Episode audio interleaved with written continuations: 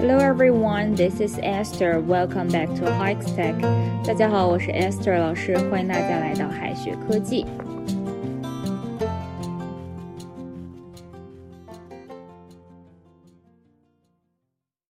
Shot 是开枪的意思，但是老外说的 give you a shot 可不是给你枪的意思哈。 有的同学可能记得之前哈老师讲过，shot 有打针的意思，那么 give you a shot 是给你打一针吗？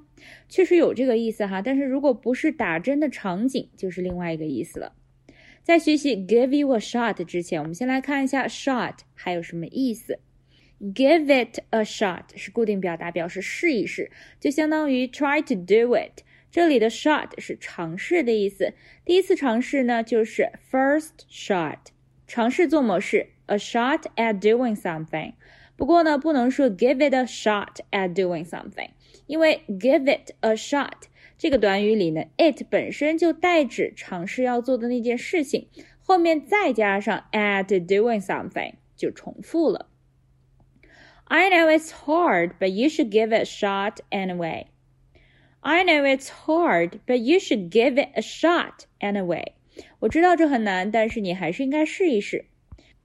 It's my first shot at cooking. It's my first shot at cooking. 这是我第一次尝试做饭。Give it a shot 是试一试，那么 give it one's best shot 就是尽最大的努力，就相当于 try one's best. Try one's best. 我已经尽了最大的努力，就可以说 I have given it my best shot. I have given it my best shot. We all gave our best shot to pass the exam. 我们都尽了最大的努力来通过考试。We all gave our best shot to pass the exam. Have a shot 也是尝试的意思哈，它后面可以接 at something，也可以说 at doing something。比如说，have a shot at the dish。Have a shot at the dish 就是尝试做这道菜。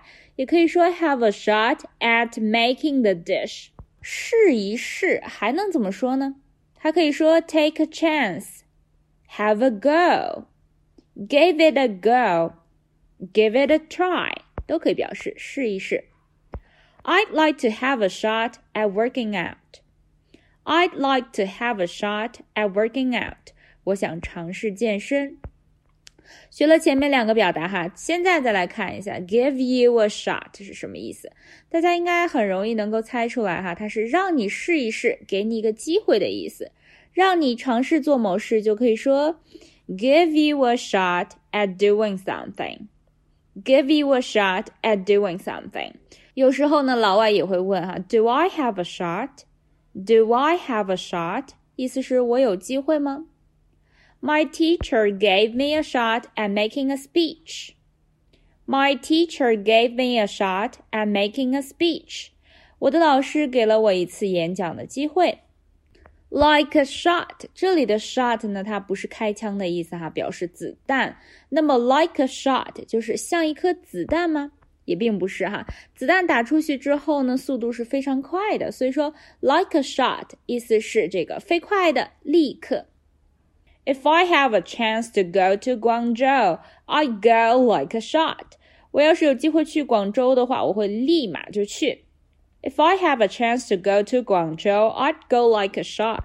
A big shot 不是大子弹，而是一个大人物的意思。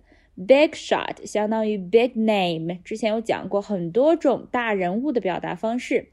Big fish, be someone. Big cheese, big banana. 还有 top banana，这里 a big shot 也是大人物。